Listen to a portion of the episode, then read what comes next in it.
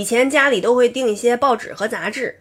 嗯，报纸就是什么《北京日报》《北京晚报》，呃，这当然了，也可以不用订，就是大街上推自行车有卖晚报的，还吆喝呢。当时我们小时候就是爸爸妈妈老给我们点零钱去买报纸，不是说晒着太阳、坐着摇椅、看着报纸、喝着茶是最惬意的事儿吗？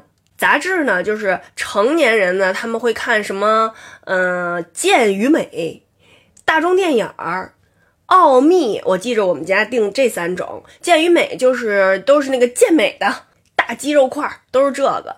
嗯，奥秘呢就是一些科学的吧，还有什么宇宙的吧，就是就是这这样一些知识性的。大众电影呢就是影视的呗，像现在说就是娱乐性的。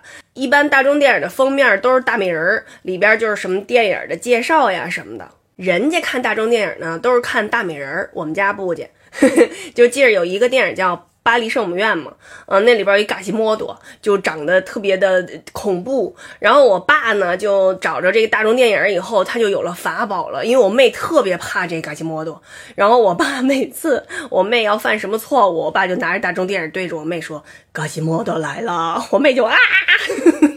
我们小孩订的杂志呢，就是什么故事会、学语文。我记得那会儿上学，好像寒暑假必须要订学语玩。报纸杂志看完了以后，可以，呃，撕下来包东西，可以糊窗户，还可以拢火。当时家家户户的墙角都摞着一摞报纸，有的还是打好了捆的，就是准备随时卖废品的。